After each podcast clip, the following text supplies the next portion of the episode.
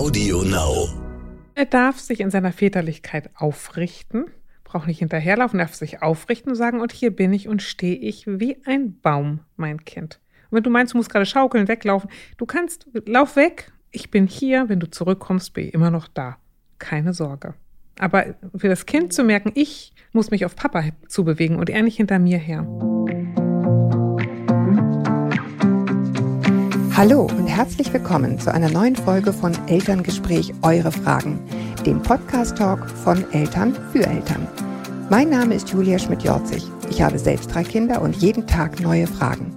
Heute an Elke Schicke, Diplompsychologin und zweimal im Monat, winkt hier schon ganz fröhlich, zweimal im Monat bei mir zu Gast, um eure Fragen zu beantworten. Und damit geht es jetzt auch direkt los. Moin. Moin. Liebe Elke, liebe Julia, auch ich muss meine Mail mit einer kleinen Lobeshymne beginnen, immer gerne. Ich höre euch seit 14 Monaten. Da war meine Tochter um die drei Monate alt. Das ist so schön, dass sie da mit uns wachsen, finde ich immer voll schön.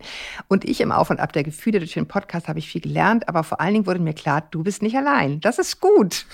äh, vieles von dem, was wir erleben, ist normal. Hier und da gab es schon passende Lösungen. Nun soll das nicht heißen, dass bei uns alles ganz schrecklich war, aber eben doch anders, als man es sich vorgestellt hat. Da haben wir viele der Folgen, die ich bisher gehört haben mir viele der Folgen, die ich bisher gehört habe, sehr geholfen. Ich habe auch das in das eine oder andere Buch eingelesen, manches nicht für passend gefunden, ist ja auch gut, genau so ist es, und mich immer in vielen Themen wiederentdeckt. Ich erinnere mich an eine Folge, in der sich eine Mutter für den Podcast bedankt, da es dadurch ihrem Kind besser geht. Oh ja, unbedingt. Aber ich bedanke mich ganz egoistisch, weil es mir dadurch besser geht. Das finde ich sehr schön. Top. Tipp top. In diesem Sinne hoffe ich, dass es den Podcast noch lange gibt und manche machen auch immer fleißig Werbung. Oh, das ist auch schön. So, aber jetzt zu der Sache.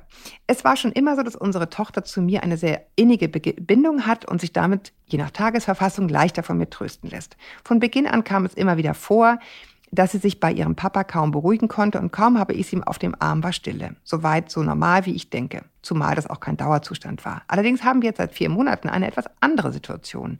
Zunächst sah alles so aus, als wäre es nur eine Phase. Ich kann diesen Ausdruck nicht mehr hören. Äh, also schreibt sie hier.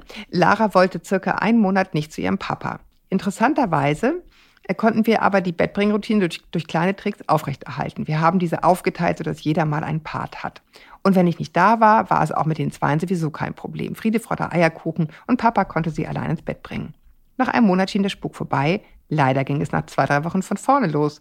Mittlerweile sind wir so weit, dass es an schlechten Tagen gar nicht mehr geht. Kein Hochnehmen, Spielen, Wickeln, ins Bett bringen. Sie will immer weg von Papa, windet sich, fängt an zu weinen. Wenn ich weg bin, klappt es normalerweise gut. Wobei wir gestern den ersten Fall hatten, wo es auch da nicht geklappt hat. An guten Tagen, meist am Wochenende, an denen der Papa mehr zu Hause ist, ist es häufig entspannter und sie sucht auch die Nähe zu ihm. Jetzt liegt es nahe zu sagen, es liegt daran, dass Papa viel arbeitet und das Kind mehr Kontakt braucht. Das ist aber nicht so einfach. Ähm, nun ja, so einfach ist es nicht, denn Job ist Job. Hä? Das ist mir aber zu einfach. Äh, das ist mir aber zu einfach. Nun ja, so einfach ist es auch nicht, denn Job ist Job. Dass es Anti-Papa- und Anti-Mama-Phasen gibt, weiß ich aber dass nur die eine davon monatelang anhält, finde ich dann doch schon nicht mehr ganz normal. Ähm, das Ganze hat natürlich auch Einfluss auf unsere Beziehung. Ähm, denn natürlich ist mein Mann total frustriert und irgendwann ist auch die Geduld vorbei, sich immer wieder an die Kleine zu wenden. Gerade wenn man es sowieso, wenn man sowieso viel gestresst ist. Ja, vielleicht hat auch das Einfluss auf das Ganze. Ich glaube, unsere Kleine ist sehr feinfühlig und wenn Papa nicht gut drauf ist, überträgt sich das leicht. Aber wie gesagt, die Begründung, Papa ist wenig zu Hause, wäre mir irgendwie zu dürftig. Ich würde mir eine, mich über eine Rückmeldung freuen. Herzliche Grüße und Ahoi. Ahoi. Ahoi. Ja, das gibt's. Und ja, Mann, der arme Papa ist das Ja, ist doof. immer so doof, ne? Es tut einem auch immer selber so leid. Es tut einem auch total leid. Ich finde das auch, Kinder sind ungerecht. ja, was tun ist die Frage, ne? es scheint ja so zu sein, dass der Papa gestresst ist. Es scheint so zu sein, dass der Papa in der Tat der ist, der mehr arbeitet, also weniger da ist. Es scheint ja so zu sein, dass es am Wochenende, wenn er entspannter ist und nicht arbeitet, besser ist. Die Lösung ist jetzt natürlich nicht, Papa kündigt seinen Job. Was? Das sind einfach die Gegebenheiten, mit denen die Familie im Moment lebt. So, die Frage ist jetzt ja, finde ich, gibt es eine Möglichkeit, und sie hat ja ganz richtig am Anfang gesagt, ich bin froh, dass es mir besser geht. Gibt es eine Möglichkeit, dass es dem Papa besser geht? Was braucht denn vielleicht der Papa? weißt du was? Ich glaube, äh, vom Gefühl würde ich weniger tun. Also äh, jetzt kann ich ja nicht so richtig reingucken, aber es hört sich so ein bisschen an, als ob ähm, die kleine Dame übermäßig viel Aufmerksamkeit für die Wahl ihrer Bezugsperson bekommt und da so viel dranhängt. Oder ob man, äh, ich glaube, ich würde vom Gefühl, wenn ich die Mutter wäre, mehr mit dem Vater schmusen und kuscheln mhm. und nochmal deutlich machen, ja, wir beide. Und kleine Mausilein, mhm. du gehörst dazu, aber du bist sicherlich nicht die Chefin von dem Ganzen hier. Genau. Und, und ähm, für den Vater, also rauszukommen aus, ich muss bitten, betteln, hoffen, anbieten, dass du mich doch lieb haben mögest, de, also da rauszukommen, und sage, ich muss um deine Zuneigung nicht Weil ich buhlen. genug von meiner Frau kriege. Das klingt Na, so doof, aber ich, ich, glaube wirklich, das ist so wichtig. Ne? Deswegen meinte ich, wie können wir gucken, dass es dem Vater besser geht? Ja, aber gar nicht nur, weil ich genug von meiner Frau kriege, sondern weil ich überhaupt um deine Liebe nicht buhlen muss, so wie du meine Liebe nicht buhlen musst. Liebe ist sowieso schon mal da. Und ähm, das Angebot besteht, Mausilein, komm gerne. Und wenn du nicht kommen willst, dann komm halt nicht. Mhm. Aber es hört sich für mich so an, als ob für die Tochter daraus die Idee gekommen ist, äh, entstanden ist, ich spiele mit Nähe und Distanz und untersuche das und finde etwas raus und fühle mich da auch ähm, mächtig drinne und die Eltern dem zu viel Raum gegeben haben. Mhm. Also raus, man, Gang zurück, um zu sagen, ich bin gut versorgt, deine Mutter ist gut versorgt, du bist gut versorgt Mama und ich und dann erst du. Und wenn du plärst und nicht möchtest, du, dann nicht. Mhm. Ist in Ordnung. Und, und, und, es hört sich an, als ob der so Stress hat, weil er sich zurückgewiesen fühlt. Und ich würde mal sagen, die Tochter weist ihn nicht zurück, die Tochter stellt eine Frage. Und die Eltern müssen sich überlegen, was soll unsere Antwort auf diese Frage sein. Genau, aber ich will noch mal einmal was sagen zu dem, was ich eingangs gesagt habe, dass der Papa gestresst ist. Das ist, ist mir sehr wichtig, das ist nämlich kein Vorwurf, mhm. ja, sondern ne, wir, es gibt Phasen im Leben, da sind wir gestresst. Punkt. So, da kann auch keiner was dafür. Ja. Die, ich finde, ich würde trotzdem noch mal ermuntern zu allem, was du gesagt hast, was ich absolut richtig finde, ist gar kein Aber, auch noch mal zu gucken, was braucht denn der, damit er entspannt sein kann? Mhm. Ja. Damit er eben sagen kann, du, dann halt nicht, ist ja nicht schlimm. Ja. Weil ich war jetzt mit den Kumpels oder mit meiner Frau essen oder was auch, ich muss ja nicht immer diese blöden Kumpelsrunden sein, aber mhm.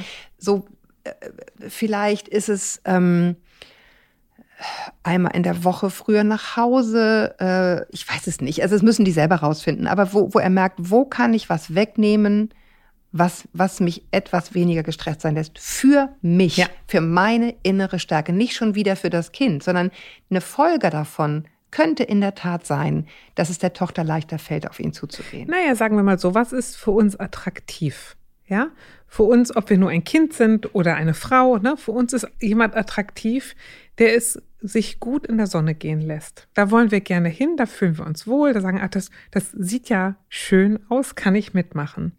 Jemand, der ähm, bedürftig und gestresst hinter mir herläuft, vor dem laufe ich eher weg. Und der sagt, oh Mensch, ich, ich mein's doch nur gut ja, ja, kannst ja gut meinen, das mhm. interessiert uns als Kind nicht und als Frau auch nicht. Mhm. Also würde ich mal sagen, je mehr der Vater sich hinlegt und es sich gut gehen lässt und sagt, boah, Beine hoch, ich mache jetzt mal Pause, ich habe den ganzen Tag gearbeitet, ich darf jetzt auch mal erstmal an Feierabend kommen und erstmal einen Kaffee trinken und mit meiner Frau ein Stück Kuchen essen oder ein Leberwurstbrot, ist ja egal. Mhm. Und erst dann kommt das Kind. Mhm. Ist, finde ich auch eine Nachricht der Selbstsicherheit, die für Kinder etwas ganz Attraktives hat. Mhm. Nämlich ich komme und ich will Kontakt zu dir und nicht ich laufe weg und bestimme dadurch die Distanz. Genau, ich glaube, das ist auch was, womit Kinder einfach grundsätzlich überfordert sind, ne? den Kontakt zu bestimmen. Ja. Das und ist einfach zu viel. Das hat aber was immer mit bedürftigen Eltern zu tun. Die sagen, mhm. ob ich ein, ein guter Vater oder eine gute Mutter bin, hat was damit zu tun, ähm, ob mein Kind das bestimmt. Sagen, manchmal ist man ein gutes Eltern, wenn das Kind heult. man mhm. sagt, ich muss dir das verbieten. Ich bin keine gute Mutter, wenn ich dich bei Rot über die Straße laufen lasse, weil du das gerne wolltest. Mhm. Sondern ja, du musst jetzt hier in meiner Hand bleiben, auch wenn du heulst. So ist es halt. Mhm. Aber gute Mutter sein bedeutet nicht immer die Kinder sagen, ich will zu dir. Ganz genau. Und sich für den Vater, sich die Freiheit zu gönnen. Ne? Und äh, und da, da, braucht man ganz schön einen tiefen Luftzug für, um zu sagen. Aber okay. das ist, das ist ehrlicher gesagt, das Geheimnis, würde ich mal sagen, all unserer menschlichen Beziehungen. Ich habe in dem, in dem anderen Podcast, den ich mache, Meno an mich, äh, für Frauen in der Lebensmitte, äh, Katja Kohlmann interviewt. Das ist eine, eine Soziologin, die einen ganz tollen Essay geschrieben hat, der heißt Die singuläre Frau weil sie eine Frau ist, die alleine lebt und das Wort Single nicht hören kann, weil sie weder kaufsüchtig ist noch schokoladensüchtig noch irgendwie, also will, will einfach nicht sein wie Frauen von Sex in the City, sondern lebt einfach gerne allein. Full stop. Und sie sagt, ähm, in jeder von uns steckt eine singuläre Frau. Und das mhm. kennen wir, glaube ich, alle, dass wir spüren, wenn mal keiner da ist, oh, mhm. Cool, alleine auf dem Balkon sitzen ja. und den ganzen, keine Ahnung, Ben Jerry's Eimer alleine aufessen und ich muss mhm. nicht teilen oder, also dieses Gefühl von, oh, wie schön, ich kann auch allein. Und ich glaube, ähm, weswegen ich das erzähle, ist, ich glaube, es tut all unseren Beziehungen gut, wenn wir auch nur für uns alleine gelten und uns damit wohlfühlen. Deswegen muss man nicht immer allein ins Kino rennen, aber dieses, ich bin auch nur ich, ich bin auch nicht nur Vater oder nur Ehemann oder nur Mutter oder nur Ehefrau, sondern ich bin auch allein, komme ich gut klar. Wenn ich in diesen Modus komme, bin ich eine gute Mutter oder ein mhm. guter Vater und eine gute Ehefrau, weil genau. ich nämlich nicht immer hinterherlaufe und sage, liebst du mich noch, liebst du mich noch, liebst du mich noch oder keine Ahnung, äh, brauchst du mich genug, brauchst du mich genug, sondern ich weiß, da ist genug da für alle ja.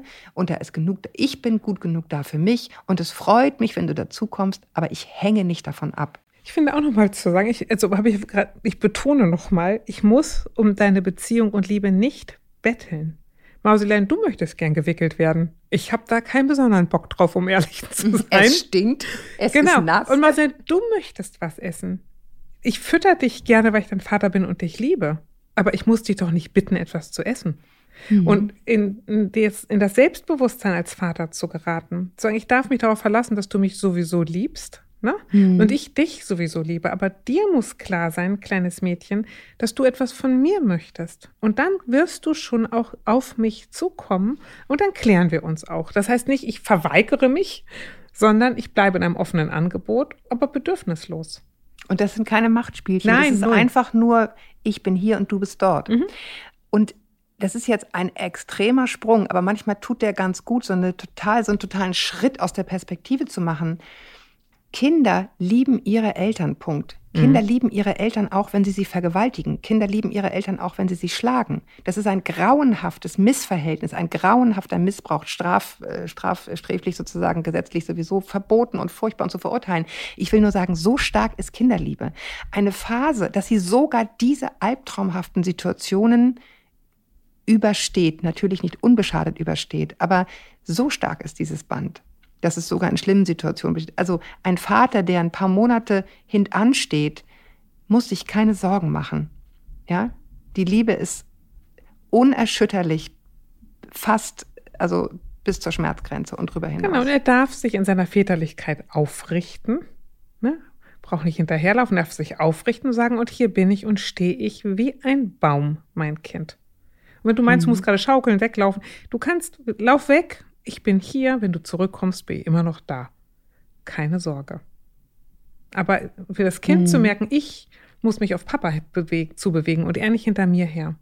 Mhm. Also ne, ich äh, gibt immer mhm. Situationen, bla bla bla, das meine ich jetzt nicht. Ne? Mhm. Wir entschuldigen uns ganz viel, um Kritik abzuwehren, ist mir mal aufgefallen. Ich würde so gerne noch mal sagen. Es gibt, es gibt, jetzt hast du es zufällig gesehen, ich habe es neulich irgendwo gesehen von Martina Hilmer wieder, die ich absolut großartig finde äh, warum Frauen sich so viel entschuldigen. Mhm. Ich glaube, mit Caroline Kebekus ist das. Ja, kenne ich. Äh, unbedingt gucken, ist es so. Und, und, die entschuldigen sich halt die ganze, dann, warum, ja. dann, weil sie sich entschuldigen. Oh, entschuldigung, habe ich mich schon wieder entschuldigt. Ja. Und nein, ja, aber it. ich merke das, wir machen das ganz oft, um, um möglicher Kritik aus dem Weg zu gehen. Und ich denke, ich hoffe, liebe Hörerinnen und Hörer, ihr hört wohlwollend zu. Wir meinen es immer gut mit den Kindern, immer gut mit den Eltern. Man kann natürlich in alles etwas Negatives hineininterpretieren, aber wir meinen es voll gut, oder? Natürlich, wir meinen es voll gut. Und ich meine, ganz häufig, ähm, auch wenn es darum geht, also wir hatten ja äh, sozusagen auch mal die Idee, irgendwie ein Buch zu schreiben und ganz häufig kriegt es dann so eine, auch wenn wir Dinge gefragt werden, wenn ich als Expertin angefragt werde oder du, als wären wir Experten für Kindererziehung. Und ich sage immer, ich, also ich bin das überhaupt nicht. Nur weil ich drei oder eventuell vielleicht sogar mal fünf Kinder großgezogen hätte. Ich fühle mich überhaupt nicht so. Wo fühle ich mich aber inzwischen als Expertin fühle, ist, wie wir Eltern uns aufstellen müssen. damit es gelingen kann. Und das ist natürlich super individuell. Und es ist auch ganz interessant. Also deswegen heißt es auch Elterngespräch. Es ist kein Kindererziehungspodcast, sondern es ist ein Podcast, wie wir uns als Eltern aufstellen können, damit es irgendwie gut gelingen kann. Das ist mir einfach nochmal ganz wichtig zu sagen. Also, dass wir sehr häufig, und ich hoffe, ihr hört das, die Perspektive wechseln aus der Kinderperspektive raus, weil wir sind die, Eichen, an denen die kleinen Säue sich reiben müssen, ja, sozusagen. Dürfen. Also die kleinen Frischlinge meine ich jetzt nicht. Äh, also sondern die kleinen. Das ist, wir, wir dürfen. Das ist einfach ein Geschenk, dass sie das dürfen. Und da will ich einfach nochmal zu ermuntern, Elke macht das sowieso die ganze Zeit, dass man da auch so eine Klarheit und Stärke haben darf, zu der eben auch ein Nein gehört, sonst laufen die nämlich auf die Straße vors Auto. Ist ja klar. Ja, also insofern, Papa, mach's dir gemütlich. ne? Je besser es dir geht, desto attrakt also desto mhm. besser geht's dir, A, desto attraktiver bist du für deine Tochter. Du und deine Frau, ne, ihr bildet die, den Kern, nährt euch aneinander, erst alleine, dann aneinander und Töchterchen darf dann dazu kommen. In diesem Sinne. Mehr kann nicht kommen. Ich, wir freuen uns, wenn ihr uns weiterhin schreibt an podcast.eltern.de. Ich bemühe mich zwischendurch immer noch mal, manchmal so oft total brennende Mails auch direkt zu antworten. Das klappt natürlich nicht immer. Aber da, wo ich wirklich das Gefühl habe, hier brennt jetzt die Hütte, da versuche ich auch immer zu antworten. Bis wir uns wieder hören. Ahoi halt, aus Hamburg. Genau. Ach, das ist doch falsch rum, Elke. Haltet den Kopf über Wasser. So, jetzt. Und Ahoi aus Hamburg. Ich wollte mal ein Muster durchblicken. Ja, stimmt. Wir hatten das Thema.